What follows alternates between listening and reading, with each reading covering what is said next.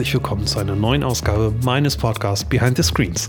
Ja, zweite Ausgabe im Januar. Die Zeit rast. Der Januar ist schon wieder vorbei. In elf Monaten ist schon wieder Weihnachten und man fragt sich, wie schnell das eigentlich alles geht. Ich bin selbst ein wenig fassungslos, wenn ich so in meinen Kalender gucke.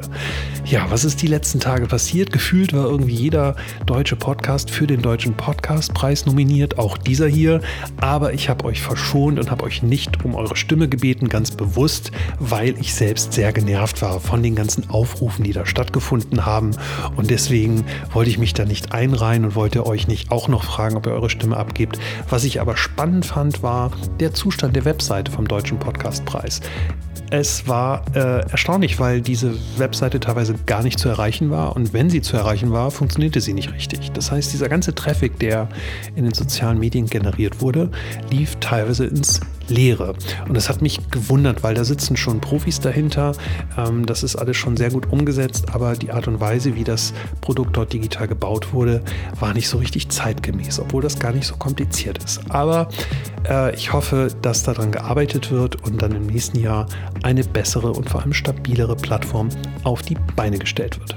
So, ähm, bevor ich aber zum heutigen Gast komme, möchte ich noch einen kleinen Hinweis in eigener Sache loswerden. Vielleicht habt ihr es mitbekommen, wir haben äh, vergangenes Jahr im Dezember Zuwachs bekommen in unserer Agentur. Und zwar die Agentur FFW gehört zu uns seit äh, nunmehr zwei Monaten. Wir sind jetzt insgesamt 500 Leute, 22 Standorten, global verteilt auf der ganzen Welt. Und Deutschland ist einer unserer Kernmärkte, der Markt, wo wir ähm, mit dem höchsten Wachstum rechnen. Und deswegen haben wir uns vorgenommen, vor allem in den nächsten 24 Monaten massiv in Deutschland zu wachsen. Wir wollen die Anzahl der Mitarbeiter verdoppeln und äh, brauchen dafür nicht nur die Köpfe, sondern auch Standorte. Wir sitzen aktuell in Berlin und in Hamburg und wir wollen weitere Standorte öffnen, zum Beispiel im Süden in München und im Westen. Wo dort genau ist noch nicht klar. Düsseldorf, Köln oder Frankfurt stehen aktuell zur Diskussion und mit den bestehenden Teams und Standorten kommen wir so ein bisschen an unsere Grenzen und deswegen ähm, ist es jetzt spannend, weil wir weitere Zukäufe planen. Wir wollen so weiter und schneller wachsen und deswegen ein Aufruf an euch, wenn ihr das hört und eine kleine Agentur seid, ein Startup oder ein kleines kleines Team, was sich vielleicht vor einiger Zeit mal selbstständig gemacht hat und so ein bisschen vor sich hin arbeitet, aber nicht so richtig weiterkommt. Vielleicht Probleme mit Sales hat oder keine Chance hat, an größere Kunden heranzukommen, dann nehmt bitte mit mir Kontakt auf. Vielleicht können wir was zusammen tun. Wir haben Infrastruktur, wir haben Kundenzugang, wir haben Prozesse, wir haben all die Dinge, die keinen Spaß machen, wenn man äh, gründet, wenn man wächst.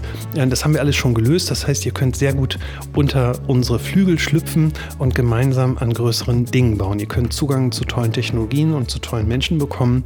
Und ich würde mich wahnsinnig freuen, wenn ihr ähm, mit welcher Idee auch immer mit mir Kontakt aufnehmt. Schreibt mir einfach eine Mail, pm.cellular.de oder eine DM via Twitter, at Parme oder ruft mich an, 0174 5 mal die 8, 2 mal die 0.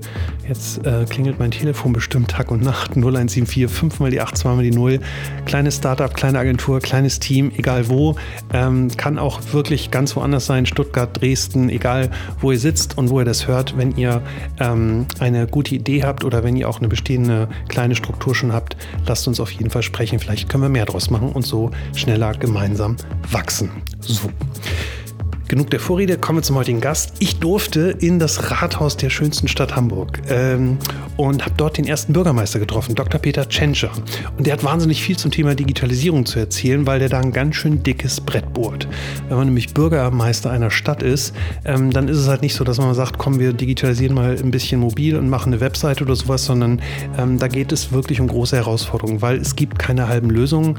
Als Behörde muss man immer 100% Lösungen haben. Das heißt, man muss Backup-Lösungen haben, man muss auf Barrierefreiheit achten und zwar nicht nur so ein bisschen, sondern richtig. Und man muss im Prinzip die ganzen Bürger einer Stadt abholen und alle Prozesse müssen funktionieren. Gleichzeitig gibt es auch natürlich diesen Innovationsdruck, also das, was wir alle so sagen, ja, warum ist das nicht digital, warum muss ich da noch hin, etc., ähm, weil es da auch Gesetze gibt. Und zwar nicht nur Gesetze in dem Land, sondern es gibt Bundesgesetze, es gibt Richtlinien, es gibt Vergaberichtlinien und so weiter. Und das macht diesen Job so unglaublich schwer. Und alles, was dort an Innovation Innovation zu sehen ist, hat eine große Vorgeschichte. Deswegen hat dieses Gespräch total Spaß gemacht und hat auch mir so ein bisschen die Augen geöffnet, wie schwer es doch eigentlich ist, ähm, wenn man ähm, Chef einer Behörde ist, dort wirklich Innovation auf die Beine zu stellen. Umso größeren Respekt habe ich vor dem, was Dr. Peter Tschentscher in Hamburg geleistet hat. Ich bin ja großer Hamburg-Fan, ich lebe ja auch hier. Äh, ich finde Hamburg wahnsinnig digital. Ich weiß nicht, wie euch das geht, ob, es, ob ihr noch andere Städte kennt, die so cool und digital sind wie, äh, wie Hamburg. Aber ich finde, wir äh, zeigen da schon ganz schön äh, viele Beispiele, wo wir digital ganz weit vorne sind. So, ähm, das heißt, wenn ihr Interesse habt an ähm, Digitalisierung in Behörden und ähm, wenn euch das mehr interessiert, würde ich mich freuen, wenn ihr jetzt dran bleibt und dem Podcast zuhört. In diesem Sinne, ähm, liebe Grüße, Hummel, Hummel, Mors, Mors. Letzte Woche noch in Las Vegas und diese Woche an einem viel besseren Ort, und zwar in der schönsten Stadt der Welt, in Hamburg, sitze ich heute im Rathaus. Und der Grund, warum ich hier sitze, ist ähm, Nico Luma. Äh, Nico Luma hat dieses Gespräch sozusagen initiiert und ich hoffe, dass es der erste Podcast ist, den sich Nico Luma auch selbst anhören wird. Er mag ja nicht so gerne Podcasts, deswegen, äh, Nico, ich hoffe, du hast bis hierhin durchgehalten. Es wird sich sicher lohnen, auch weiterhin durchzuhalten. Kommen wir aber zu meinem Gast. Ähm, ich habe heute die große Ehre, vor dem ersten Bürgermeister der Stadt Hamburg zu sitzen. Er ist so eine Art Chef von Hamburg und ohne ihn würde vermutlich in Hamburg gar nichts gehen. Daher freue ich mich sehr, heute Dr. Peter Tschentscher zu begrüßen. Herzlich willkommen. Hallo. Meine Herausforderung heute für das Gespräch wird so ein bisschen sein, ähm, dass wir nicht so stark in Wahlkampf oder Wahlrhetorik abrutschen. Äh, die Wahlen in Hamburg stehen äh, vor der Tür. Deswegen hoffe ich, dass wir das hinbekommen, dass Sie ähm, nicht nur den, äh, die, Wahl sozusagen im, Kopf haben, sondern dass wir in Ruhe über das Thema Digitalisierung sprechen können. Ähm, trotzdem vielleicht eine Frage dazu. Rechnen Sie mit großen relevanten Veränderungen mit dieser Wahl? Weil man hat ja in den letzten Monaten wahnsinnige Veränderungen in dieser Landschaft gesehen Dinge, Zahlen, die man vorher nie für Möglichkeiten hat, glauben Sie, dass das Hamburg auch betreffen wird? Na, jetzt äh, sagen Sie erst, wir wollen nicht so viel über den Wahlkampf reden, jetzt provozieren Sie mich noch. nur, nur eine Frage zum Einstieg. Okay, also meine Erwartung ist, dass wir den Kurs der Stadt fortsetzen können. Und dazu gehört natürlich, dass ich äh, Bürgermeister bleiben möchte, kann, muss. Ähm, das ist äh, die zentrale Position hier im Rathaus. Dadurch kann man die Richtlinien der Politik bestimmen und deswegen setzen jetzt viele es darauf an, dass ich nicht mehr in diesem Amt bin und ich und meine Mitstreiter setzen eben darauf, dass wir die Politik fortsetzen können. Auf jeden Fall, das kann man glaube ich sagen, um zur Digitalisierung zu kommen, spielt jetzt im Wahlkampf sehr viel stärker noch als vor wenigen Jahren die digitale Welt, also das Online, ähm, die Online-Kommunikation eine sehr viel größere Rolle. Das war vor fünf Jahren, glaube ich, noch sehr, sehr weniger, sehr viel weniger der Fall. Und deswegen kommt hier das Thema Wahlkampf und die Digitalisierung durchaus zusammen. Mhm.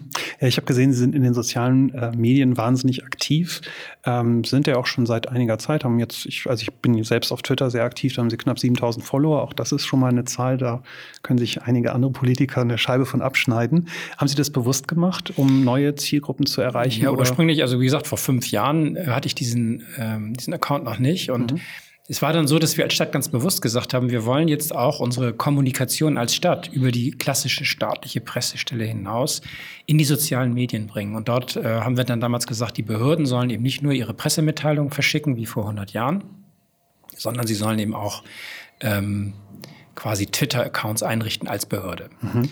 Und äh, da ich damals Finanzsenator war, habe ich gesagt, ich muss ja wissen, was meine Presse, was mein Pressesprecher auf Twitter macht. Und um das zu können, musste ich mir selbst einen Account schaffen. Und dann habe ich mich rangetastet. Man kann ja in solchen sozialen Medien auch wirklich nur vernünftig sich bewegen, wenn man auch weiß, wie es funktioniert. Und dann habe ich eben selber einen privaten ähm, äh, eine private Anmeldung gemacht, eine persönliche Anmeldung, in der ich dann eben auch ab und zu mal äh, aktiv war. Und wenn ich Zeit habe, mache ich das bis heute immer noch. Aber da ich das persönlich und selber mache, habe ich oft Lücken, was ja nicht so gut ist. Eigentlich sollte man ja dann regelmäßig unterwegs sein. Aber alles, was auf Twitter von mir erscheint, ist von mir persönlich. Und ähm, das macht auch ein bisschen Spaß, weil man ja dann doch hm, sich beschränken muss auf wenige Zeichen in diesem Fall und dem Ganzen schon so eine besondere persönliche Prägung geben kann. Mhm. Setzt Sie das so ein bisschen unter Stress, weil wenn ich mit äh, Geschäftsführern von Unternehmen spreche, die sagen halt, wir haben keine Zeit und ich habe keine Zeit, ich habe andere Themen, das ist gar nicht meine Aufgabe. Ähm, etwas fortschrittlichere Unternehmer sehen das anders. Wie machen Sie das in Ihrem Alltag? Ich verstehe das sehr gut, weil mir das auch oft so geht. Ich, ich bin manchmal in, in ganze Tage lang von einem Termin in den anderen und man muss ja auch ein bisschen vorsichtig sein, gerade als Politiker. Man darf jetzt nicht so zwischen Tür und Angel oder mitten in der Nacht so einfach nochmal locker irgendwas raushauen das kann missverständlich sein und das kann dann ähm, auch ein politisches Problem auslösen. Deswegen muss man immer schon wissen, was man macht und einmal kurz nachdenken, ob das jetzt wirklich eine Verständnis, also ob der Tweet, den man produziert, ob der vielleicht auch äh, missverständlich sein kann. Und deswegen muss man sich schon jedenfalls kurze Zeit mal konzentrieren. Was ist die Botschaft und wie wirkt das? Was will ich da eigentlich zum Ausdruck bringen? Und das bedeutet immer wieder, dass man sich darauf konzentrieren muss, sich diese Minuten nehmen muss und es dann machen. Ich kann es aber nur jedem empfehlen. Wenn ich dazu komme, bin ich immer froh, dass ich ähm, mich einmal geäußert habe. Und ich bekomme auch viel Feedback, äh, entweder durch Likes oder eben manchmal auch durch Antworten, wo ich dann merke, ah, das kommt schon an, es wird wahrgenommen. Mhm. Und deswegen, es ist ein gutes Medium. Man muss sich in unserer Generation, ich bin über 50, darauf einstellen. Aber ich glaube, es ist der Gang der Zeit und äh, deswegen mache ich es auch sehr gerne. Mhm. Gehen Sie auch in den Dialog mit den Bürgern auf, dem, auf dieser Plattform? Ja, wenn ich Zeit habe. Ja, ich habe zuletzt, wann war das? Am, äh, am, am ich glaube, am Samstag hatte ich zwischen zwei Terminen so drei Stunden Zeit. Und da habe ich gesagt, so, jetzt erlaube ich mir mal einen, einen direkten Dialog. Ich habe einfach geantwortet. Und äh, das Problem ist ja, dann kriegt man ja wieder eine Antwort. Und dann muss man, weil man es ja nicht so stehen lassen will, muss man wieder antworten. Und dann irgendwann, äh, es war also eine sehr kritische Antwort auf meinen Tweet. Und dann habe ich gesagt, na ja, aber immerhin, es geht doch gut voran, es geht um die Radwege.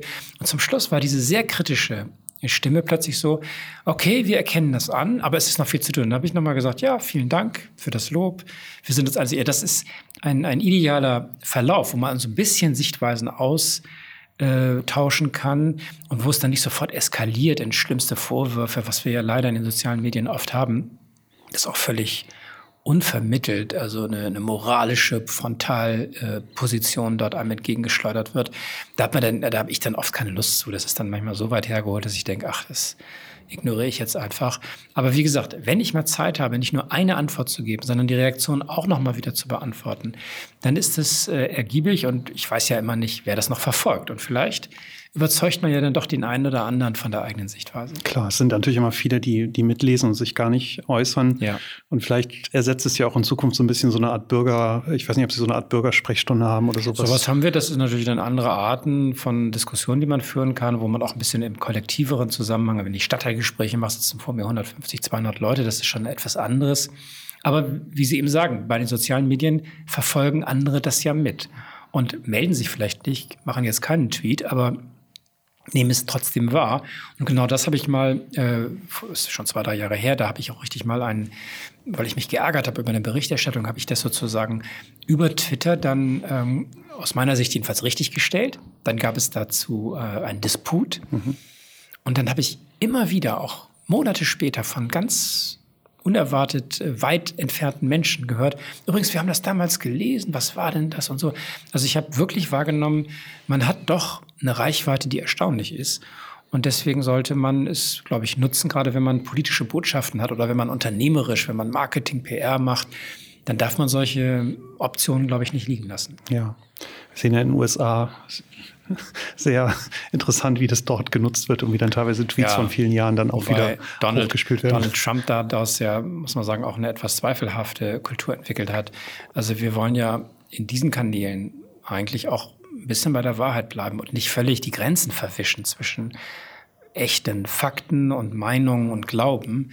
Äh, das liegt jetzt nicht an der Technik und nicht an dem Medium, sondern das ist ja eine Art, wie, wie plötzlich Akteure äh, öffentlich werden. Aber früher war das eben gar nicht technisch gar nicht machbar, dass man sich als Politiker oder als Privatperson so bemerkbar macht. Das hat ja auch was mit neuen demokratischen Freiheiten zu tun. Die Gegenmedaille oder das die andere Seite der Medaille ist eben, dass ähm, dass eben auch alles ungeprüft ist. Es gibt ja keine Redaktionen mehr, die wenigstens mal den Anspruch haben, wahrheitsgemäß zu sein und Kommentar und Berichterstattung voneinander zu trennen. Das ist ja zumal, zumindest mal den Anspruch von, von redaktioneller äh, Journalismus. Ähm, ob der immer gelingt, im klassischen Journalismus ist eine andere Frage, aber es ist mal das, was wir eigentlich jahrzehntelang gewohnt sind, dass mhm. Journalisten den Auftrag haben, wahrheitsgemäß zu berichten, Kommentare zu trennen von der Berichterstattung.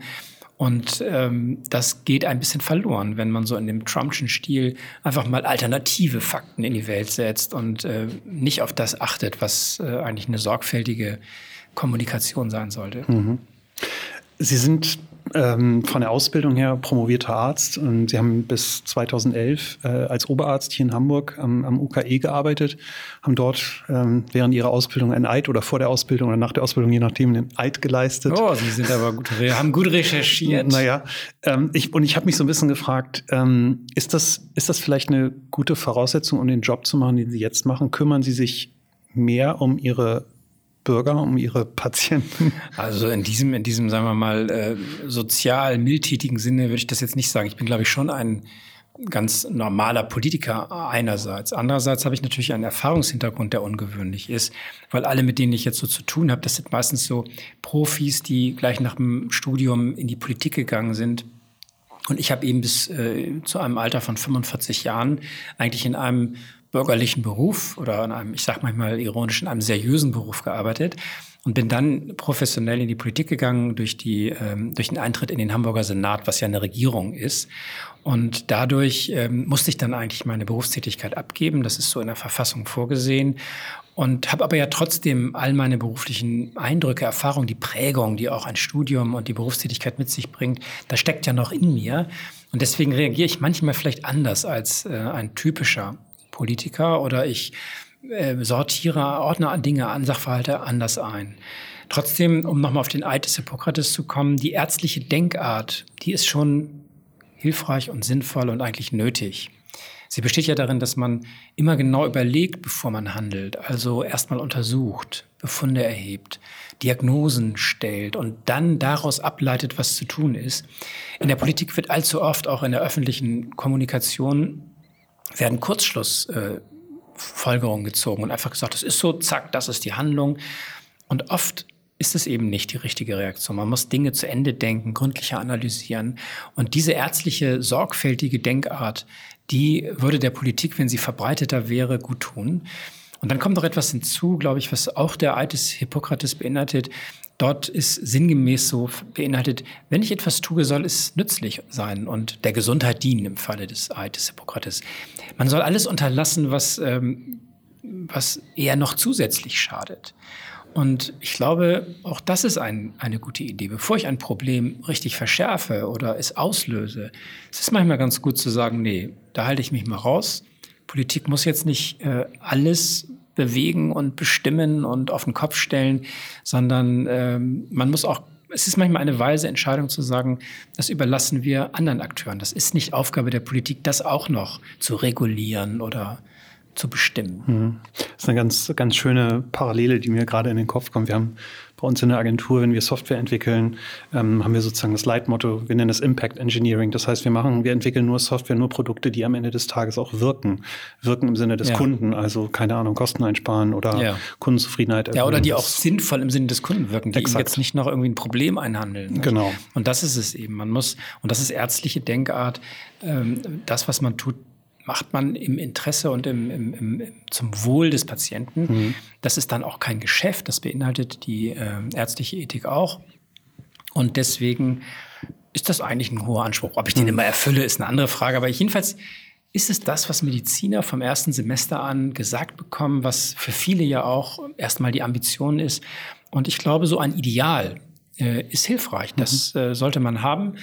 Ähm, denn man muss ja auch sein eigenes Denken, Handeln äh, auch mal kritisch selbst hinterfragen. Und ich finde, ärztliches Denken hilft. Und ich versuche mich so oft wie möglich dran zu halten. Mhm. Wir haben eingangs über die digitalen Medien gesprochen. Man kann relativ gut verfolgen, was Sie den ganzen Tag so treiben, wie viele Termine Sie haben. Ich bin gerade hier ins Rathaus gekommen, habe mit Ihrer äh, Pressesprecherin oder mit Ihrer Kollegin aus der Presseabteilung gesprochen. Sie sagte auch, Sie haben so ein Wahnsinnspensum, gerade sind viel unterwegs. Wie schaffen Sie das, in, einem, in dem Alltag genau sich diese Zeit eigentlich zu nehmen. Ich kann mir vorstellen, Sie hetzen von einem Termin zum anderen, Sie müssen sich immer wieder konzentrieren, Sie müssen immer wieder aufgeweckt und frisch und ausgeruht sein und natürlich konzentriert sein. Wie schaffen Sie sich diese Momente in diesem digitalen Wirbelsturm, der vielleicht um Sie herum herrscht? Ja, man darf sich halt nicht beirren lassen. Vielleicht kommt ein bisschen mein Charakter, meine Natur dazu. Ich bin also eher gelassen, reg mich nicht so sehr auf über Dinge. Vor allem, wenn ich einmal Sachverhalte durchdrungen habe, dann denke ich mir, komm, das habe ich schon achtmal erlebt. Das ist jetzt nichts, was mich äh, wirklich stresst. Äh, ansonsten hat der Tag für mich 24 Stunden wie für alle anderen auch. Ich bekomme sehr viel Unterstützung. Das ist ja Gott sei Dank nicht so, dass man alleine in diesem Amt ist, und, sondern es gibt ein Büro, es gibt persönliche Mitarbeiter, die dann auch Dinge vorbereiten, ähm, sodass eigentlich die Aufgabe daran besteht, das auch zu nutzen. Ich bin oft vor Terminen, die letzten 20 Minuten, Viertelstunde gerne mit der Vorbereitung nochmal für mich alleine, um mich noch einmal einzudenken, worum geht es jetzt, wen, auf wen treffe ich, was können die Personen sozusagen, was ist denen wichtig, weswegen mache ich das jetzt, was ich tue. Denn ich glaube, darauf haben Leute schon einen Anspruch, wenn sie äh, einen Termin mit dem Bürgermeister haben oder wenn ich zu einer Veranstaltung komme und ein Grußwort halte, dann erwarten die ja nicht, dass man ihnen jetzt das, äh, was weiß ich, irgendwelche Wunder erzählt oder ihnen irgendwelche Weisheiten übermittelt, die sie noch nicht wussten. Aber sie erwarten schon, dass man weiß, worum es geht, dass man fokussiert ist, dass man ein Stück weit vorbereitet ist, weil das ja auch eine Art von Wertschätzung ist. Und ich überlege mir gerne auch mal noch Fragen. Also nach dem Motto, was würde mich jetzt interessieren an diesem Ereignis oder an dem Termin oder an dem Verein?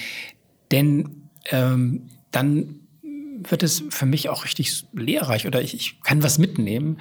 Das wird oft dann auch als echtes Interesse äh, wahrgenommen. Und es ist auch tatsächlich so. Ich bin ein sehr neugieriger Mensch. Ich bin jeden Tag sozusagen überrascht, welche, ähm, welche Vielfalt unsere Stadt äh, besitzt und, und was man hier alles entdecken kann. Und deswegen versuche ich auch immer nicht nur auf Sendung zu gehen.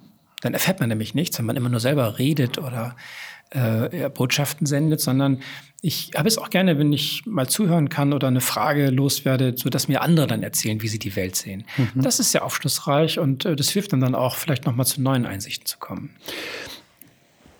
Wenn Sie so in Ihrem Alltag sind, wie können Sie, wie können Sie es eigentlich schaffen, dem Ganzen sozusagen Ihre eigene Note ähm, zu geben? Sie haben gesagt, Sie haben viel Personal um sich herum, viele Menschen, die Ihnen helfen. Ähm, wie, viel können Sie eigentlich operativ gestalten? Also wenn es jetzt wirklich um das Thema geht, keine Ahnung, Infrastrukturausbau, Sie hatten das Thema Fahrradwege gesagt, ähm, dann sagt wieder einer, wir brauchen Hamburg kostenloses WLAN überall. Äh, äh, wie stark agieren Sie da eigentlich oder reagieren Sie eigentlich nur auf die ganzen Forderungen, die aus allen möglichen Ecken auf Sie zukommen?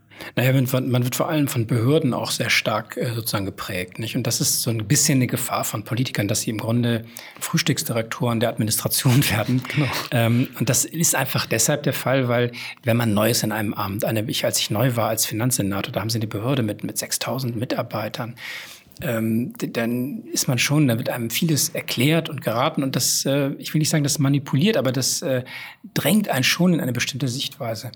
Und da muss man einfach vorsichtig sein, dass man selbstständig denken, äh, selbstständig weiterhin denkt und auch den Dingen irgendwann mal selbstbewusst sagt, nein, ich will es jetzt nicht so, sondern ähm, es soll, wir wollen, wir wollen, wir müssen noch mal ein anderes Ziel anstreben. Ich weiß auch noch nicht, wie es geht, aber ihr seid auch ein bisschen dafür da, ähm, mir jetzt zu helfen, wie, wie kann man jetzt etwas erreichen, was bisher vielleicht nicht auf der Agenda war.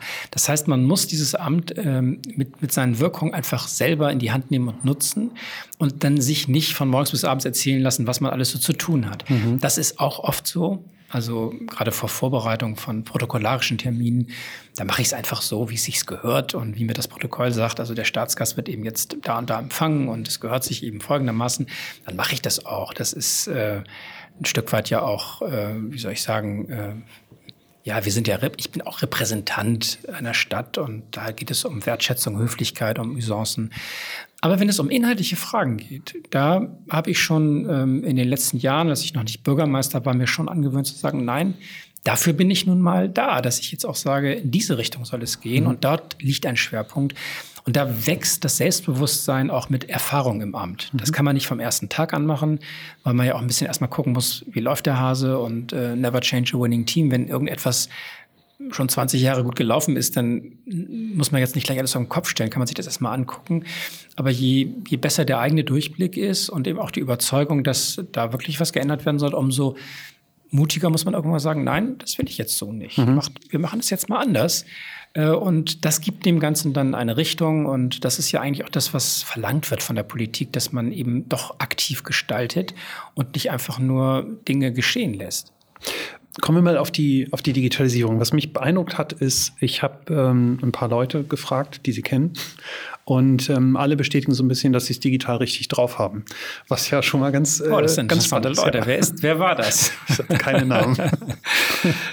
ähm, äh, das, das fand ich beeindruckend und auch in meiner Recherche habe ich, habe ich festgestellt, dass sie, dass sie viel darüber sprechen. Natürlich, weil es auch gerade ein Thema ist, was ähm, höchstwahrscheinlich die Leute bewegt ähm, oder wo man Fragen hat oder man vielleicht auch Ängste hat. Ähm, ist das ein Thema, was Sie sich beigebracht haben oder waren Sie vielleicht auch schon aufgrund Ihrer beruflichen Laufbahn an diesen Themen interessiert? Ich weiß nicht, inwiefern Sie Digitalisierung in Ihrer äh, Zeit als, als Arzt, als Oberarzt. Ja, ich habe das damals in meinem Beruf schon, schon erlebt. Das Krankenhaus, in dem ich ja tätig war, das UKE, das Universitätsklinikum Eppendorf, ist das erste papierlose Krankenhaus geworden. Also auch in, in diesem großartigen Krankenhaus war sehr früh, früher als in vielen anderen äh, medizinischen Einrichtungen, die Digitalisierung eine, das prioritäre Thema. Wie gesagt, äh, wir haben im Prinzip dort auch alles erlebt, was man so erleben kann, wenn man äh, digitale Techniken einführt. Das ist ja im Krankenhaus nicht so leicht, da darf ja im Grunde nichts schiefgehen. Und deswegen muss man immer noch fünfmal Crosscheck machen, ob das alles stimmt, so wie jetzt Befunde generiert werden und ähnliches. Also da habe ich vielleicht eine gewisse Erfahrung mitgebracht in, in, die, in die behördliche Welt. Aber letztlich die Bedeutung der Digitalisierung, da muss man nur einmal für fünf Minuten sich in Ruhe irgendwo hinsetzen und wissen, es gibt überhaupt zwei neue Megatrends. Das eine ist der Klimaschutz. Dem kann man sich nicht entziehen und dem sollte man sich nicht entziehen, dem müssen wir uns stellen. Und das zweite ist eben der Trend der Digitalisierung. Und äh, deswegen nehmen wir beide Themen in Hamburg sehr ernst. Und wir haben in den letzten Jahren, weil ich auch behördlich zuständig war, früher war das, ähm, äh, war die zentrale Zuständigkeit für damals, wie wir damals noch gesagt haben, für IT in der Finanzbehörde. Wir haben aber dann verstanden, dass IT schon der falsche Ausdruck ist und dass das klassische IT-Geschäft, also Computer aufstellen, verkabeln, ähm, Programme beschaffen, die etwas elektronisch machen, was wir früher auf Papier gemacht haben, dass das nicht wirklich der Kern der Digitalisierung ist, sondern dass Digitalisierung eine völlig andere Dimension ist und dass man sie auch über behördliche Grenzen und Zuständigkeiten hinweg querschnittsmäßig denken muss, dass man neue Dinge entwickeln kann, für die wir früher überhaupt keine Techniken hatten. Diese Erkenntnis, die ist so klar gewesen, dass wir dann auch gesagt haben, wir müssen uns umorganisieren. Wir haben ein Amt für ähm, Medien und Digitalisierung geschaffen. Wir haben einen CDO eingestellt, übrigens aus der Wirtschaft, nicht aus der behördlichen äh, Hierarchie. Wir haben das zentral angedockt. Früher war es eine behördliche Zuständigkeit, jetzt ist es in der Senatskanzlei, was, wenn man so will, die Zentralstelle des, mhm. der Regierungsarbeit ist, weil wir einfach äh, betonen wollten auch, dass das eine übergeordnete und eine, Durch eine Querschnittsaufgabe ist. Und insofern haben wir, glaube ich, diese Erkenntnis in relativ kurzer Zeit ähm, entwickelt und wir sind jetzt dabei, unsere Digitalstrategie auszuarbeiten und umzusetzen. Ich habe fast in jedem Podcast immer die gleiche Frage und die kommt meistens an dieser Stelle. Sie haben hier einen unfassbaren Apparat von, von Mitarbeitern, von Beamten um sich herum. Ich als Bürger kenne jetzt nur so die Punkte, wenn ich mal irgendwie ein Auto anmelde oder mir einen Personalausweis hole. Und da sieht man natürlich den kompletten Querschnitt. Das sind jetzt nicht alles unbedingt digitale Nerds. Jetzt sind Sie ganz oben und sagen, Digitalisierung ist wichtig und äh, es ist nicht nur ein Computer aufstellen, sondern wir machen hier komplett neue, in Anführungsstrichen, Geschäftsmodelle und wir machen es richtig. Wie, wie, kriegen Sie, wie kriegen Sie Frau Müller in dem Passamt überzeugt? Wie kriegen, wie kriegen Sie die hinter sich? Nee, es ist zunächst mal ist Digitalisierung auch wirklich eine Führungsaufgabe. Das ist genauso in einem Unternehmen. Also wenn der, wenn die, wenn die Vorstände nicht zu einem, zu einer Strategie stehen, dann kann sich das nicht durchsetzen. Und deswegen ist es erstens wichtig, dass man kluge Leute hat, die die, die, die Digitalisierung äh, für sich selber erschließen. Also man braucht in allen, wie wir als Behörde sagen, also als Stadt sagen, in allen Behörden und, und großen Ämtern braucht man Menschen, die sich um die Digitalisierung kümmern.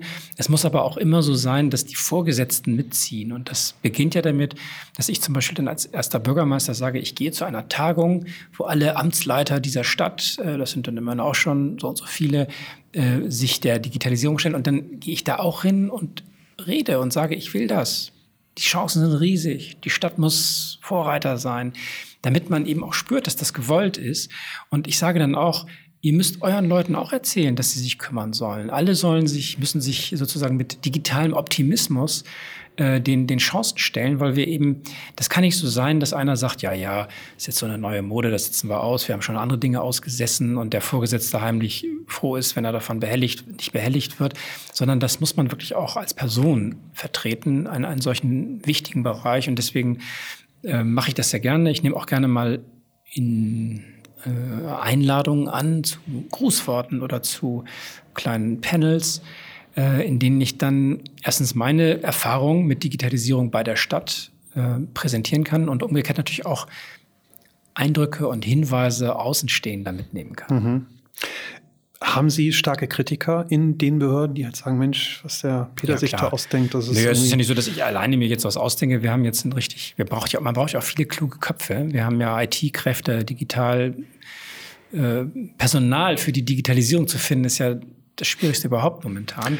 Ja. Und deswegen haben wir erstmal überhaupt auch Leute gesucht, die, die dann ähm, das alles vermitteln und unser Amt für Digitalisierung letztlich auch mit Leben füllen. Und die ganzen Projekte, das ist ja unglaublich viel, was man dann eigentlich gleichzeitig bearbeiten muss, die das dann äh, voranbringen. Also ich bin da bei weitem nicht alleine unterwegs. Insofern äh, ist jetzt kein Mitleid irgendwie erforderlich, sondern ich bin eher derjenige, der die Dinge dann, äh, die andere erarbeitet haben, dann nochmal präsentieren kann und sagen kann, hey, wir haben hier gerade wieder einen Preis bekommen, Smartest City, Bitkom, äh, die, dieser Bitkom-Unternehmensverband hat äh, uns da zur Smartesten City erklärt, wo ich immer sage, hm, wir sind hinter den Unternehmen weit zurück. Also das, was sonst in der privaten und in der Wirtschaft üblich ist, da sind wir als Stadt noch lange nicht so weit. Aber es ist trotzdem gut, dass wir so einen Preis kriegen. Es zeigt, dass wir im Verhältnis zu anderen Städten oder eben Bundesländern eben doch ganz gut vorangekommen sind. Das motiviert ja einerseits und andererseits ähm, ja, ist es auch wichtig, dass Außenstehende wahrnehmen, die Stadt ist bereit, sich zu vernetzen. Denn Digitalisierung funktioniert ja nicht, indem wir als Stadt für uns was brezeln, sondern wir brauchen die Vernetzung mit der Wissenschaft, mit den Unternehmen, mit dem privaten Sektor. Und deswegen mm, gilt auch ein bisschen der Spruch, wir müssen, Klappern gehört zum Handwerk, wir müssen unsere digitalen Ambitionen mitteilen, damit wir Partner finden. Das, ich kann das bestätigen. Ich bin, ähm, ähm wir arbeiten für die Hochbahn hier in Hamburg und bauen gerade diese Mobilitätsplattform Switch und in diesem Zuge kamen dann die ganzen Meldungen, dass Volkswagen hier die Teststrecke im Hafen eröffnet hat für autonomes Fahren und plötzlich merkt man halt, dass irgendwie Hamburg so in Deutschland der Mittelpunkt der, ich nenne es mal autonome oder mo modernen Mobilität wird und man kriegt es irgendwie gar nicht so ein bisschen mit und ich finde es teilweise ziemlich schade. Wir hatten im Vorgespräch auch darüber gesprochen. Ich bin in dieser Stadt und ähm, ich habe erst durch die Recherche festgestellt, was Hamburg eigentlich alles macht, was sie auch ähm, vorangetrieben haben. Ich habe eine digital, digitale Stadtstrategie 2015 gefunden.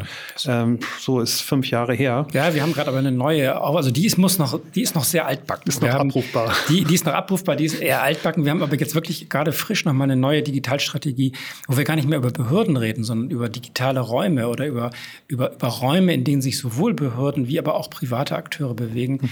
Und deswegen ist immer wichtig, glaube ich, dass man selbst eine Vorstellung hat.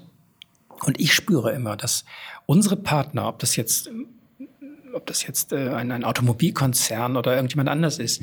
Die Leute verlangen zunächst mal ein Bekenntnis zum Ziel. Die warten gar nicht, dass man schon alles fertig hat, aber sie sagen, wenn du bereit bist, ein Ziel anzustreben, dann machen wir mit. Und deswegen müssen wir äh, unsere Strategie formulieren und ähm, sie auch kommunizieren. Da, wir, wir brauchen Partner, wir brauchen Vernetzung und das funktioniert nur, indem wir begeisterte Mitstreiter bekommen. Mhm. Und die meisten haben ja so die Vorstellung, die bei der Stadt, das sind diese Ärmelschoner Beamten, die da irgendwo sitzen und um 17 Uhr Feierabend machen und dann zwischendurch nur viel Kaffee trinken und so. Und so sind wir nicht mehr. Also es gibt ein paar Exemplare dieser Stadt, aber es sind nicht mehr viele von unseren 80.000 Mitarbeitern. Die meisten sind moderne äh, Menschen, die mitten in, in, im Leben mitten in Hamburg stehen und die auch dazu Lust haben. Und deswegen glaube ich, ist äh, die Mission wichtig und das äh, so, so ein Mitmachgefühl. Ich nenne das gerne den digitalen Optimismus, ja. weil ja ganz viel so in Bedenken rüberkommt. Mhm. Datenschutz, äh, Datensicherheit, alles schwierig, bald gibt es ein Problem. Und wir müssen sagen, ja, das gibt es. Das müssen wir auch bearbeiten. Wir haben genug Juristen, die uns schon sagen, wie wir das mit dem Datenschutz regeln. Wir haben Techniker, die uns die Datensicherheit ermöglichen können. Aber die positiven Impulse, die können wir ja nur selber machen. Ich kann ja nicht jemand fragen, sag mir mal, was ich will oder nenn mir mal ein Problem, das ich noch nicht kenne, sondern ich muss ja selber sagen, was ich lösen will und was ich erreichen will. Und das ist schon ein Mitmachgeschäft. Mhm. Deswegen sage ich, digitaler Optimismus bedeutet, es gibt die Digitalisierung besteht nicht darin, alte, frühere analoge Vorgänge zu digital, also elektronisch zu machen, sondern Digitalisierung bedeutet darin, dass ich neue Dinge entwickeln kann, dass ich ganz anders denken kann, dass ich also auch über Grenzen hinweg ähm, Daten vernetzen und, und nutzen kann. Und insofern ist das ein Auftrag an, den, an die eigene Kreativität, sich der Digitalisierung zu stellen. Hm. Ich habe in diesem Strategiepapier, ich denke, dass es vielleicht auch noch gültig ist, weil ich es eigentlich ganz, ganz smart fand, habe ich gelesen, dass Sie aufgerufen haben oder das Papier dazu aufgerufen zu sagen, die Stadt muss Vorreiter sein, muss Vorbild sein. Ähm, das stelle ich mir relativ schwierig vor, weil, so wie Sie sagen, die Unternehmen sind relativ weit und ich glaube, das noch viel größere Problem ist, dass die Bürger noch viel weiter sind. Also das erlebe ich in meinem Alltag, der, der Nutzer, der Kunde, der ist digital sehr, sehr sicher, der, der nutzt Dienste, äh, Apps, Smart Home, alles Mögliche. Und dann trifft er halt auf die Unternehmen, die noch nicht so weit sind. Und noch schlimmer in Anführungsstrichen wird es dann, wenn man auf Behörden trifft. Ähm, wobei, ich muss auch sagen, ich habe mir gerade einen Reisepass in Hamburg geholt und ich war ganz überrascht. Ich habe mich schon vorbereitet, geistig mit meinem Kleingeld irgendwie zum ja, Fotoautomaten zu gehen ja. und stand da vor diesem digitalen äh, genau. Ding und habe gedacht, das klappt doch niemals. Na, die haben wir durchgeboxt. Wir hatten, wir hatten, nämlich ein Nadelöhr. Wir hatten nämlich mal lange Schlangen in den, in den, in den, Kunden, äh, mhm. in den Kundenzentren. Ja. Und dann habe ich mal hinterfragt, so mal, wie weit sind wir eigentlich technisch aufgestellt? Wir haben natürlich Personalprobleme gehabt, mussten Leute einstellen. Aber in diesem Zug habe ich gleich gesagt, wir brauchen jetzt mal auch äh, ein bisschen stärker die digitalen Möglichkeiten. Und da haben wir dann eben diese, haben Sie vielleicht wahrgenommen, dass man dann gleich das Passbild dann Großartig. übertragt. Perfekter man kann Prozess. dann gleich elektronisch ähm, bestellen. Wir wollen eigentlich noch mehr. Wenn es nach mir ginge, müsste man überhaupt nur einmal zum Kundenzentrum kommen. Man muss ja immer noch zweimal, einmal zum Beantragen, später zum Abholen. Da sind wir dann immer ein bisschen gehemmt durch Bundesrecht. Also das sind ja alles bundesgesetzliche Regelungen, denen wir unterworfen sind. Und wenn wir sagen, wir wollen Vorreiter sein, meinen wir, zunächst einmal haben wir den bescheidenen Anspruch, Vorreiter beim Staat zu sein. Okay. Dass man in Hamburg äh, lernen kann, wie man Digitalisierung in der Verwaltung oder im öffentlichen Sektor macht. Wir wissen auch, dass natürlich Unternehmen und äh, im privaten Sektor uns viele voraus sind. Ich muss aber immer mildernde Umstände sozusagen geltend machen, weil wir ein Problem haben als Stadt, was ein Unternehmen nicht hat. Ich kann als Unternehmen sagen, ich mache mal so eine, äh, so eine Anwendung und ich weiß, damit kriege ich 50 Prozent meiner Kunden, kann ich damit erreichen. Und die anderen 50 sind mir erstmal nicht so wichtig. Ich gucke, ich beginne mal und sehe mal, wie es läuft und dann komme ich irgendwann nach 60, 70, 80. Ich muss aber keine perfekte Lösung im ersten Angang haben. Und da sind wir als Staat gehandicapt. Wir wollten gerne mal so, wir hätten gerne schon mal Online-Verfahren in Betrieb gesetzt, aber wir können nicht sagen, man kann jetzt online Kindergeld beantragen aber weil du leider woanders geboren bist oder verheiratet bist mit einem, wo wir das Register nicht haben, deswegen kriegst du kein Kindergeld. Wir brauchen im Grunde äh, so immer so 100% Lösung. Ja, wir müssen 100% Lösung machen, ja. weil Bürger einen Anspruch haben auf Gleichbehandlung und alle haben ihre Ansprüche an den Staat.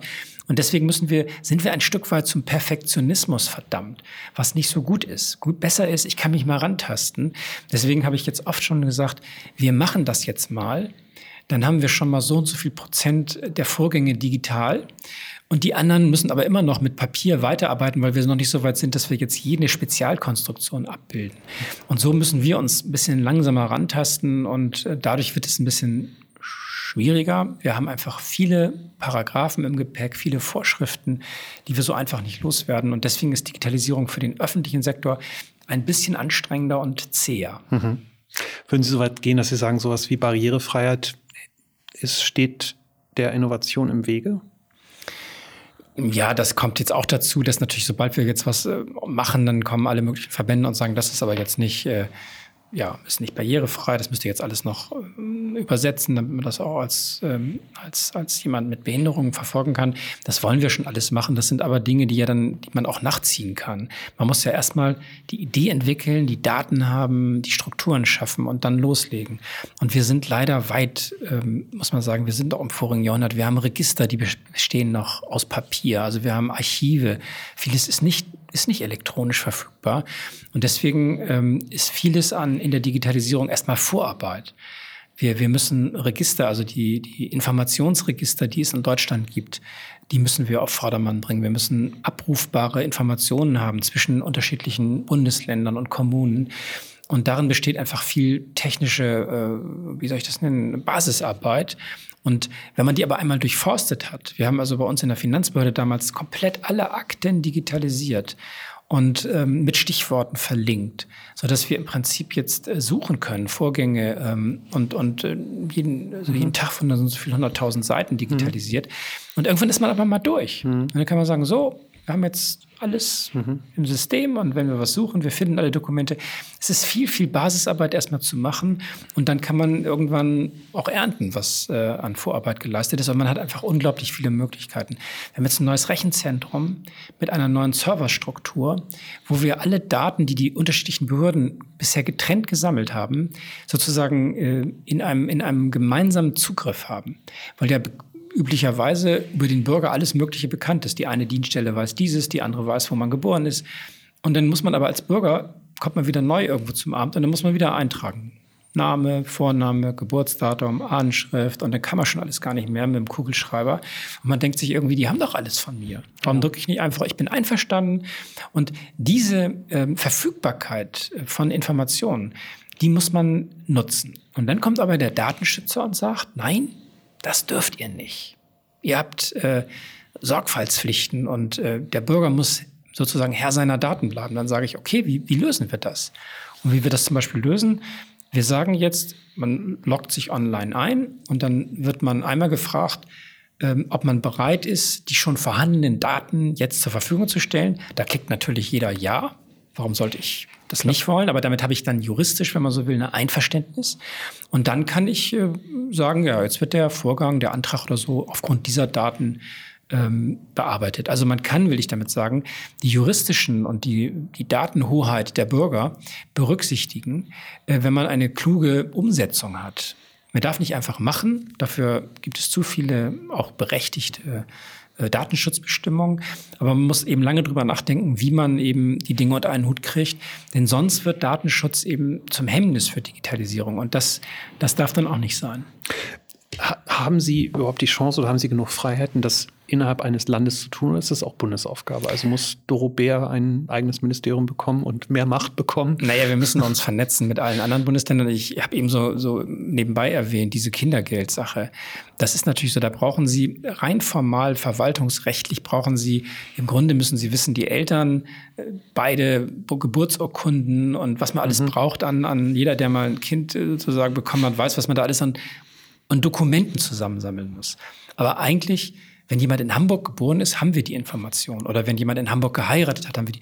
Aber es gibt ja Leute, die sind hier zugewandert, dann, was weiß ich, der eine kommt aus Großbritannien, der nächste irgendwo aus Afrika, und dann wohnen die halt in Hamburg. Dann haben wir eben nichts. Und dann müssen wir trotzdem nochmal fragen.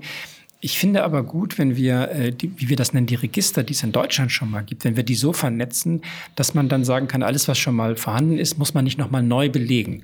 Denn eigentlich ist das Prinzip des Staates bisher gewesen, wir sagen dem Bürger, was er beibringen soll, und dann muss er halt selber laufen. Dann muss er sich das noch beglaubigen lassen irgendwo. Und dann hat man plötzlich nur, wenn man, wenn man, wenn man ein Kind bekommen hat und Kindergeld will, hat man irgendwie sieben bis acht Behördengänge vor sich. Und wir wollen den Bürger nicht mehr von einer Behörde zur anderen schicken, sondern sagen, wir machen das für dich. Mhm. Hier, du beantragst das, du bist einverstanden. Und dann holen wir die Daten zusammen, die wir als Stadt schon haben. Und das Einzige, was du machen musst, ist nach Hause zu gehen, dich um das Kind zu kümmern. Und wenn du dann aus dem Kreissaal irgendwann eine Woche später zu Hause bist, kommt die Überweisung des Kindergeldes schon aufs Konto automatisch an. Mhm. Das ist eigentlich die Idee. Und das funktioniert beim Kindergeld mittlerweile so gut, dass wir, wir haben das begonnen in einzelnen Krankenhäusern. Da kann man also dann im Kreissaal schon das Formular kriegen. Da trägt man einmal ein, ähm, was, man, was man angeben soll, kreuzt an, ich möchte das hiermit beantragen. Mhm. Früher mussten sie dann noch hinterher nochmal extra zur Kindergeldstelle und so. Und dann arbeiten wir das für den Bürger ab und er kriegt dann, wenn es gut läuft, wenige Tage später das erste Mal sein Kindergeld und muss nirgendwo mehr hin. Ja, ich kann das bestätigen. Ich habe vor drei Jahren eine Tochter bekommen. Hat das, das geklappt bei Ihnen? Wunderbar geklappt. Ja, ja, aber so wollen wir das eben wissen. Ja. Und äh, es ist so, wie gesagt, es spricht sich rum. Erst haben wir es bei einigen Krankenhäusern angefangen und dann kamen andere, warum macht ihr das nicht auch für uns? Und dann haben wir gesagt, ja, langsam, wir fangen gerade an. Jetzt rollen wir das aber aus. Und das ist einfach nur mal ein Beispiel dafür, wie wir äh, die Denkart ändern, den, den, wenn man so will, den Bürger als Kunden begreifen und in seinem Sinne sagen, wir, wir, wir, wir machen die Arbeit für ihn. Leider ist es momentan so, ein paar Vorgänge machen wir im Backoffice noch von Hand. Das ist auch ein bisschen albern. Eigentlich muss das dann alles digital funktionieren. Aber erst einmal auch mit der Digitalisierung die Sichtweise ändern und sagen, wir schicken nicht mehr die Bürger von A nach B, sondern ähm, die Behörden organisieren sich mal selber und liefern dann das, was sie als Service liefern sollten. Mhm.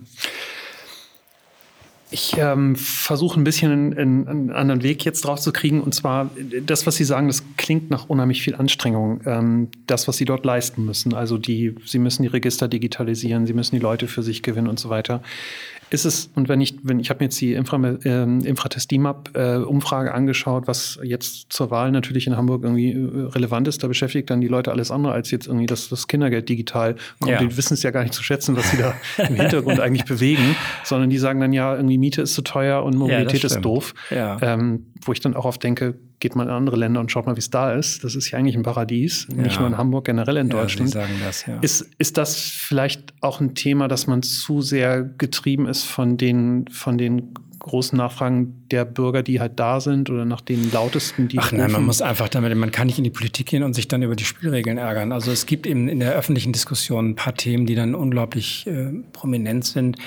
Aber man kann einfach, man muss sich davon ein Stück weit emanzipieren. Also wir lösen, ich löse jeden Tag Probleme, gefühlt 20 Probleme am Tag und keiner sagt Dankeschön. Das ist eben so. Man, das kenne ich. Das ist so manchmal. Das ist auch in Unternehmen oft so. Aber äh, wir stehen dann halt in der, in der Öffentlichkeit dann wegen bestimmter Punkte ganz genau unter Beobachtung und an den Punkten wird dann gemessen, ist man gut oder erfolgreich. Aber das ist, glaube ich, nicht anders. Also das muss man einfach wissen. Es wird in Behörden bei der Stadt sehr viel ambitionierte Arbeit gemacht. Ich habe immer mal bemerkt, also geht es gar nicht um mich, sondern wir hatten da, was weiß ich, einen jungen, dynamischen Mitarbeiter in irgendeinem Amt und dann sagte plötzlich jemand aus der unternehmerischen Welt, sagen Sie mal, der Herr sowieso, ne? der ist ja patent. Also, wieso, also nach dem Motto, wieso arbeitet er denn bei der Stadt? Also ich sage Sie mal, was haben Sie denn für eine Vorstellung? Wie man so sein muss, um bei der Stadt zu arbeiten. Der ist aus dem unternehmerischen Bereich extra zu uns gekommen. Das ist tatsächlich ein helles Köpfchen. Aber man hat so ein Klischee manchmal, dass Stadt irgendwie komisch ist und dass dann nicht, nichts gemacht wird. Es stimmt nicht. Wir versuchen sehr engagiert mit ziemlich vielen Leuten Probleme zu lösen, vorausdenkend äh, zu sein, kluge Entscheidungen zu treffen. Es ist nicht so, dass man hier bei der Stadt immer denkt, ist uns doch alles egal und wenn es schief läuft, oh, ist ja nur der Bürger, der darunter leidet. Nein, man will hier schon einen guten Job machen und das, ähm, daran sind viele, viele ambitionierte Menschen beteiligt. Und ich bin da ja wirklich nur die, die, der äußere Repräsentant. Mhm. Also unsere ganze Digitalisierung machen andere. Ich bin eben nur auch begeistert davon und sage immer richtig, mehr davon. Das ist genau die Richtung. Und manchmal kann man eben auch was tun, indem wir dann sagen, so dafür setzen wir jetzt Ressourcen ein. Wir haben ja auch, es kostet ja auch leider manchmal ganz schön viel Geld. Also wir haben schon, als ich Finanzsenator war, also richtig dreistellige Millionenbeträge freigeräumt und gesagt, das müssen wir jetzt mal machen. Unsere Digitalstrategie ähm, oder der Digitalisierungsfonds, den wir da gefüllt haben, das waren schon hohe Beträge. Aber manchmal muss man eben auch Hardware beschaffen und, ähm, und dieses Programmieren von Anwendungen bezahlen. Und insofern glaube ich, ähm, das ist die Aufgabe, die Führungspersonal eben hat, solche Entscheidungen zu treffen, da auch die Prioritäten zu setzen. Und ähm, ansonsten ist das jetzt keine besondere Last, dass hm. wir das ernst nehmen. Das, das machen viele kluge, auch extra dafür gesuchte Leute. Würden Sie so weit gehen, dass Sie sagen, vielleicht müsste Digitalisierung auch so ein bisschen, ich will jetzt nicht sagen staatlich verordnet sein, aber müsste gegebenenfalls auch mehr Druck beispielsweise durch eine Stadt erfolgen auf die Bürger oder auch auf Unternehmen? Ähm, es wird ja immer so ein bisschen erwartet, da sind jetzt irgendwie Kunden, die erwarten alle Digitalisierung, dann müssen die Unternehmen das irgendwie tun. Und ich frage mich halt immer, ob wir vielleicht als Deutsche oder in Deutschland stehen ja irgendwie so ein bisschen auf Gesetze und Regeln, ja. ob wir uns nicht eine Digitalisierung sozusagen verordnen und zu sagen, wir sind jetzt bis 20 so und so viel an den Stellen digital. Würde das helfen? Schlägt da Ihr SPD-Herz höher? Ja, wir haben, nein, wir haben das ja auch in Deutschland im Prinzip jetzt vor zwei, drei Jahren vereinbart. Wir haben gesagt, wir müssen jetzt endlich dafür sorgen, dass es einheitliche Plattformen gibt. Wir haben ein Online-Zugangsgesetz geschaffen, also beschlossen, das eigentlich vorgibt, dass jetzt in Deutschland äh, alle Bundesländer miteinander ko kooperieren müssen, um gemeinsame Plattformen zu entwickeln da gibt es schon dieses, dieses Bewusstsein. Und das ist auch also bis zur Bundesregierung quasi als, als Konzept beschlossen. Aber Ziele zu definieren ist immer eine Sache. Sie dann wirklich zu erreichen und die Umsetzung auch pragmatisch zu machen. Man kann ja auch viel mit guten Zielen viel Unfug anstellen, wenn man das nicht richtig umsetzt. Und deswegen ist die Kunst besteht wirklich in, dem, in der Umsetzung. Wie kriegt man das clever hin? Wie setzt man auch Ressourcen sinnvoll ein, dass man viel erreicht mit den Ressourcen, die man hat? Das ist schon ein bisschen anspruchsvoller. Und ich glaube, wir kriegen es als Stadt Hamburg ganz gut hin, weil wir innovationsbereite Menschen sind in Hamburg. Unsere Hansestadt-Tradition besteht immer darin, modern zu sein. Und es gibt Veränderungsbereitschaft, nicht nur in den Behörden, sondern in der Stadt insgesamt. Und deswegen haben wir es ein bisschen leichter. Als wir zum Beispiel jetzt äh, die Deutsche Bahn gefragt hat, in welcher Stadt kann man die S-Bahn digitalisieren? Da haben ganz viele Städte gesagt, nö, ach komm, das geht ja erstmal schief und was soll das und so. Und wir haben gesagt, nee, gerne bei uns machen. Wir haben so ein Nadelöhr, wir sind so alt in der Steuerung und in der, in der Infrastruktur, gerade der S-Bahn. Wenn ihr Entwicklung macht und wenn ihr investieren wollt in, in Modernisierung, her damit. Wir sind dabei, wir geben noch was dazu.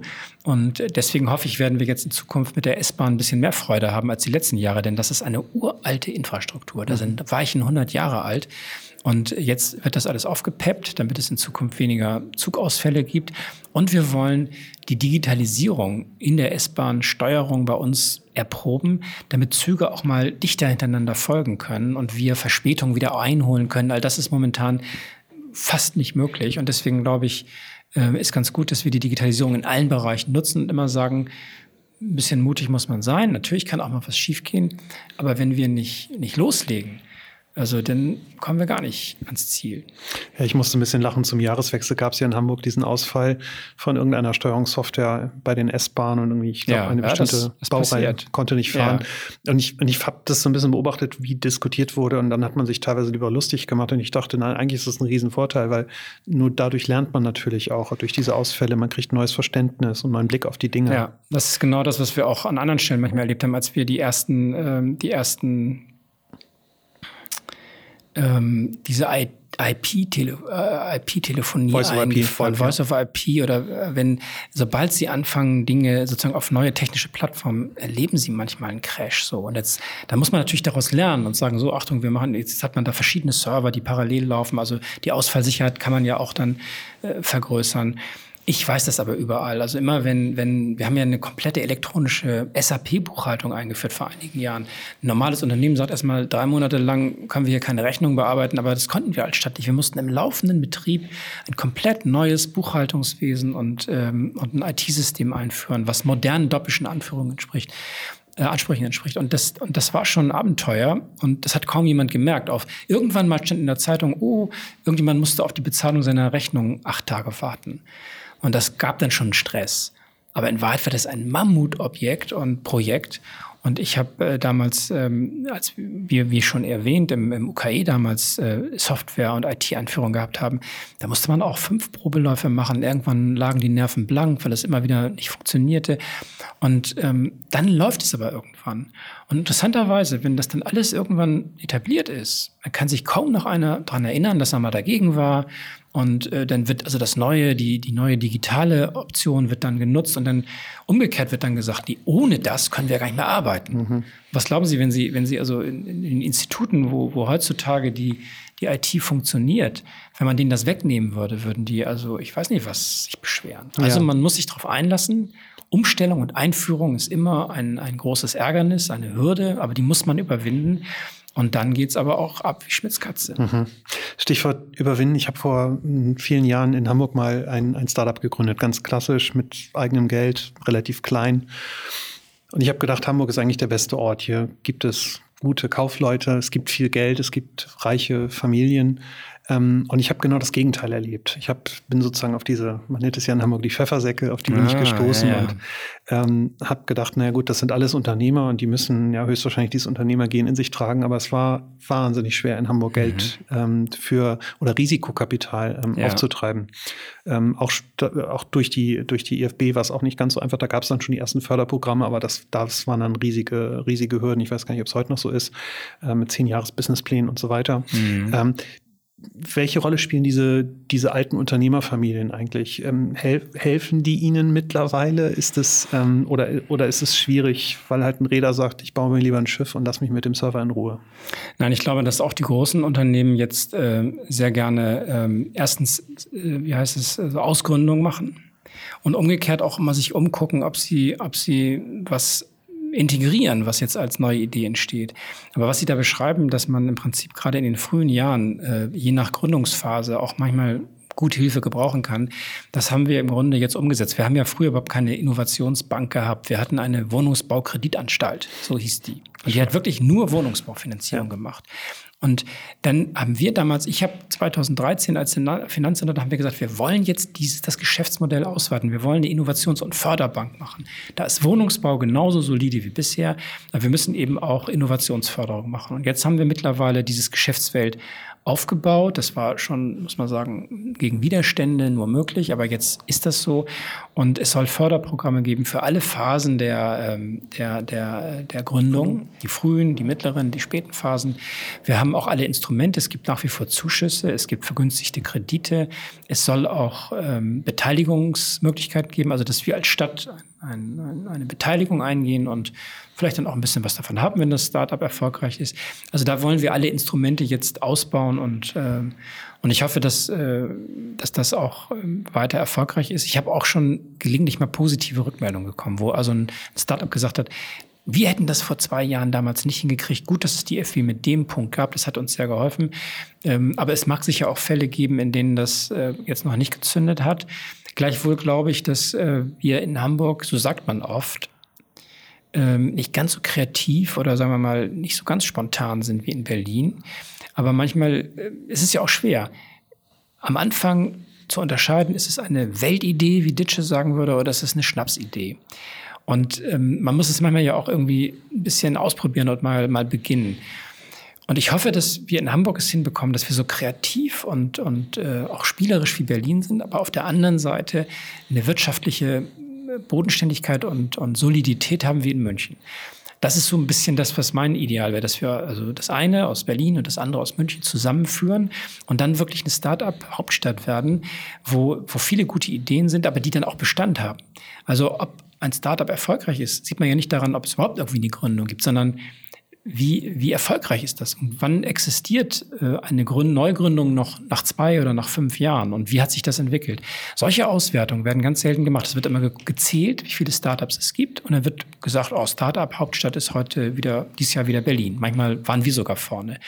Aber die interessante Frage ist eigentlich, wo sind die erfolgreichen Startups? und wo wird Geld verdient? Ja. Und wo wird dann am Ende, nach zwei, nach fünf Jahren dann auch wirklich Geld verdient? Und äh, ich habe schon gehört von Leuten, die sagen, ja, ich bin jetzt doch lieber nach Hamburg gekommen. Ich finde etwas leichter auch Partner. Wir haben ja auch einen riesen Branchenmix. Wir sind ja unglaublich breit. Hier findet man ja eigentlich in jeder Branche Akteure, die einem entweder helfen als Partner oder die das Produkt vielleicht äh, nutzen können, was ich entwickle. Und insofern habe ich jedenfalls, vielleicht ist das auch ein bisschen meine, meine Aufgabe als Bürgermeister, das so zu behaupten. Aber ich glaube, es stimmt auch.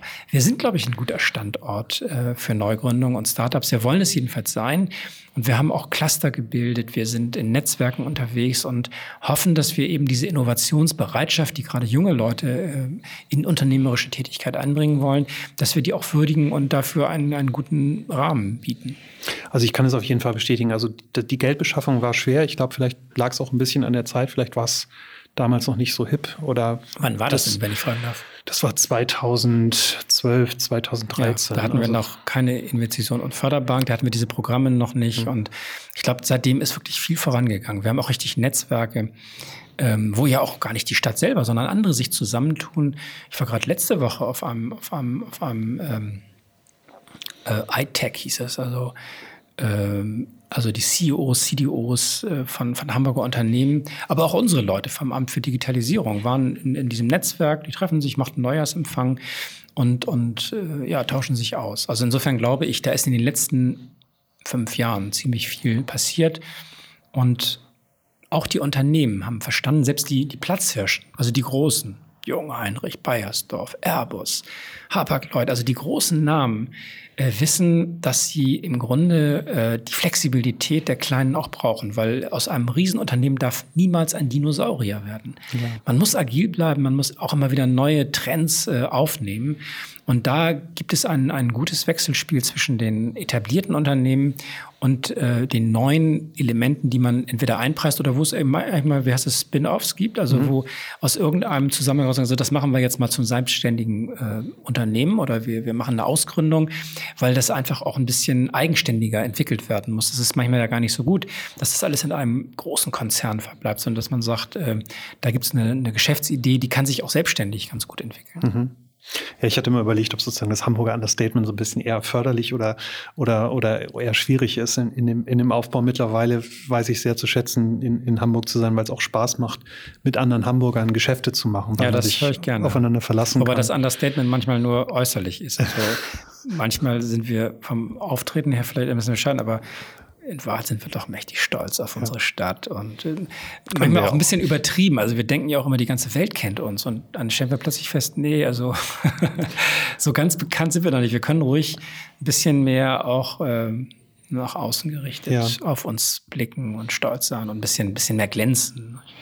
Das wäre jetzt auch zum Abschluss meiner Frage ähm, oder, oder des Podcasts genau die Frage gewesen, wenn Sie so ein bisschen in die Zukunft äh, schauen, mal zehn, vielleicht sogar 20 Jahre, ähm, Glauben Sie, wir haben eine Chance, vielleicht in einem Atemzug mit den neuen Hotspots dieser Welt genannt zu werden? Weil jetzt, so wie Sie sagen, Berlin wird dann sozusagen vor allem auch immer aus dem Ausland mhm. sehr schnell genannt. Ich kann es ehrlich gesagt gar nicht so äh, nachvollziehen. Wir haben auch einen Standort in Berlin und es ist relativ schwierig dort äh, was Aber aufzubauen. Berlin ist die Hauptstadt. Das, das muss man wissen. Also die, die großen Metropolen sind in den, in den letzten Jahrhunderten sind immer die Hauptstädte gewesen.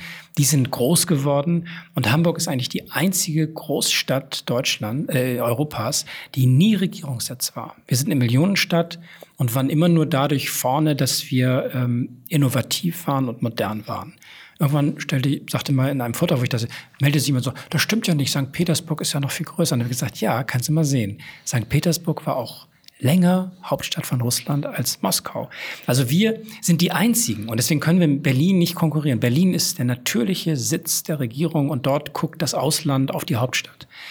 Wir sind nur dadurch äh, konkurrenzfähig, indem wir eben modern, ein Stück weit vielleicht sogar besser sind und müssen auf Ausstrahlung achten. Da hilft uns zum Beispiel so ein Projekt wie die Elbphilharmonie.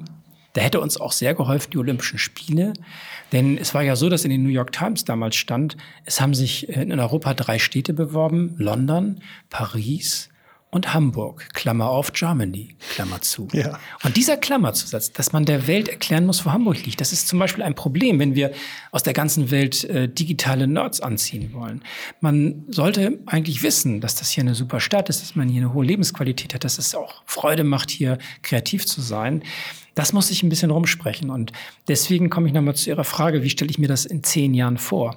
Ich hoffe, dass wir diesen Zustand erreichen, dass man in der ganzen Welt weiß, wer was mit Digitalisierung zu tun haben will, der kann super nach Hamburg gehen. Und hier ist einiges am Laufen, wenn ich allein Online-Marketing-Rockstar nehme. Also was das für ein Event geworden ist in kürzester Zeit. Ich bin bei Wunder Mobility, so, ein, so eine Firma, die hat hier so einen Spezialkongress gemacht. Zack, zack, zack, haben die Anmeldung. Das heißt, es ist, wir müssen nur beginnen damit zu sagen, wir sind ein Ort, in dem man äh, sich austauscht und in dem man kreativ sein kann, wo was in Bewegung ist. Und dann, glaube ich, äh, lockt das Leute an und das äh, beschleunigt sich dann von alleine. Wir müssen nur eben das auch wirklich wollen und selbstbewusst sagen, ja, das ist unser Ziel. Denn das ist mir immer wieder begegnet, dass Leute sagen, du musst mir gar nicht helfen, du sollst mir nichts geben, du sollst nur sagen, willst du das als Bürger, bekenn dich als Bürgermeister dazu, dann machen wir das. Habe ich auch aus anderen Bereichen schon gehört, wünscht die Stadt jene.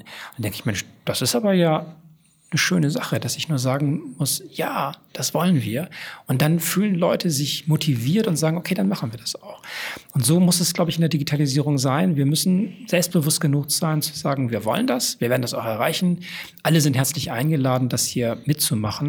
Und deswegen bin ich ein großer Fan so der Online-Marketing-Rockstar-Veranstaltung oder eben auch des ITS-Weltkongresses. Das ist ja auch so ein Anlass, wo wir darauf hinarbeiten können, wo wir sagen können, hier ist eine autonome Fahrtstrecke mitten im alten Zentrum der Stadt eine autonome Buslinie in, in der Hafen City. Wir haben eben diese ganzen digitalen, innovativen Mobilitätskonzepte, die wir jetzt versuchen wollen, mal in eine, eine Projektreife zu bekommen, dass man sich das angucken kann. Und dann, glaube ich, ist das eine, kann das eine Initialzündung werden. Ich finde überhaupt, Mobilität und Logistik, das ist etwas, was man mit unserer Stadt super verbindet. Und wenn wir da den Fuß in die Tür kriegen und sagen, dafür stehen wir in der Digitalisierung, digitale Logistik, digitale Mobilitätskonzepte, dann kommt keiner und sagt, was wollen die denn in Hamburg damit? Weil wir sind eben die traditionelle Handels- und Logistikstadt. Und insofern, glaube ich, äh, kriegen wir das auch als Botschaft zusammen, wenn wir, wenn wir daraus äh, Passt sozusagen die Ideen äh, zusammenbringen. Ja. ja, mich würde es als Unternehmer dieser Stadt sehr freuen, weil wir haben gerade, glaube 25 offene Stellen. Ich kriege einfach keine ja, Leute. Hör ich überall, höre ich überall. Und, und die, die wir haben, sind, der eine kommt aus Brasilien, der nächste aus Kirgisien. Genau. Ja. Das ist das, was ich immer so, bei, ich war bei Jimdo letzte Woche, mhm. bei Wunder Mobility ist das das Thema. Überall, wo ich bin, äh, MyTaxi oder wie heißen die jetzt? Die haben, glaube ich, nochmal. ShareNow. ShareNow und so. Auch so, die sagen, wir brauchen die Leute. Ja, und wir kämpfen und, alle um die gleichen Köpfe. Das kommt noch, und Sie als Stadt das, wollen jetzt auch noch digitale aber das Nerds Gute haben. ist, die jungen Leute wollen eine Mission. Die kommen ja. hierher, wenn sie hier ein super Projekt haben. Ja. Früher war es immer so, man guckt, ja, wer kriegt wie viel Geld und wo habe ich ein bisschen. Nein, die, die Leute, die in der Digitalisierung sind, die wollen was bewegen. Die wollen an einem coolen Projekt beteiligt sein. Und das ist, glaube ich, ganz gut, dass wir, wenn wir, wenn wir, wenn wir was uns vornehmen als Stadt, dass wir dann auch Leute finden, die sagen, hey, die haben ja, die haben ja einen Plan und die wollen was erreichen. Da mache ich mit. Also das ist auch viel Lebensfreude, die mit mit Digitalisierungsambitionen ähm, äh, verbunden ist. Das, man macht es einfach unglaublich gerne, weil das ist ja einfach das Faszinierende. Eine digitale Anwendung ist etwas völlig Neues. Da ist was Kreatives drin. Das ist eben gerade nicht was Analoges, was man nur anders macht. Und das fasziniert. Also es fasziniert mich auch immer, neue Möglichkeiten zu staunen, was man alles hinkriegt, mhm. wenn man, wenn man digitale Anwendungen sozusagen ins Leben bringt. Ja. Ähm, ich kriege sie gar nicht mehr zum Stoppen. Wir haben schon doll haben überzogen in der Oha, Zeit. Ja, aber es ist ja gut. Schneiden Sie es zurück. Nein, es ist, nein, es ist ja genau richtig. Ich bin ja immer froh, wenn Menschen mit, mit großer Leidenschaft äh, für die Digitalisierung einstehen, kämpfen. Und äh, der ähm, neue Vorsitzende, der Herr Miele vom Startup-Verband, hat ja gesagt, wir brauchen einen Mutausbruch in Deutschland. Und ja, ich finde, das ist. Digitalen auch, Optimismus auch. Das ist alles, das ja. sind diese Wörter, die wir eigentlich stärker brauchen. Deswegen äh, freut mich das sehr, dass Sie auch dafür kämpfen. Ähm, das Gespräch hat mir großen Spaß gemacht. Ich wünsche Ihnen äh, alles Gute in, in dem Dank. Wahlkampf, viel Kraft, ja. Durchhaltevermögen und am Ende dann auch ähm, die, die Lorbeeren. Und ähm, verabschiede mich an dieser Stelle. Vielen Dank. Vielen Dank Ihnen.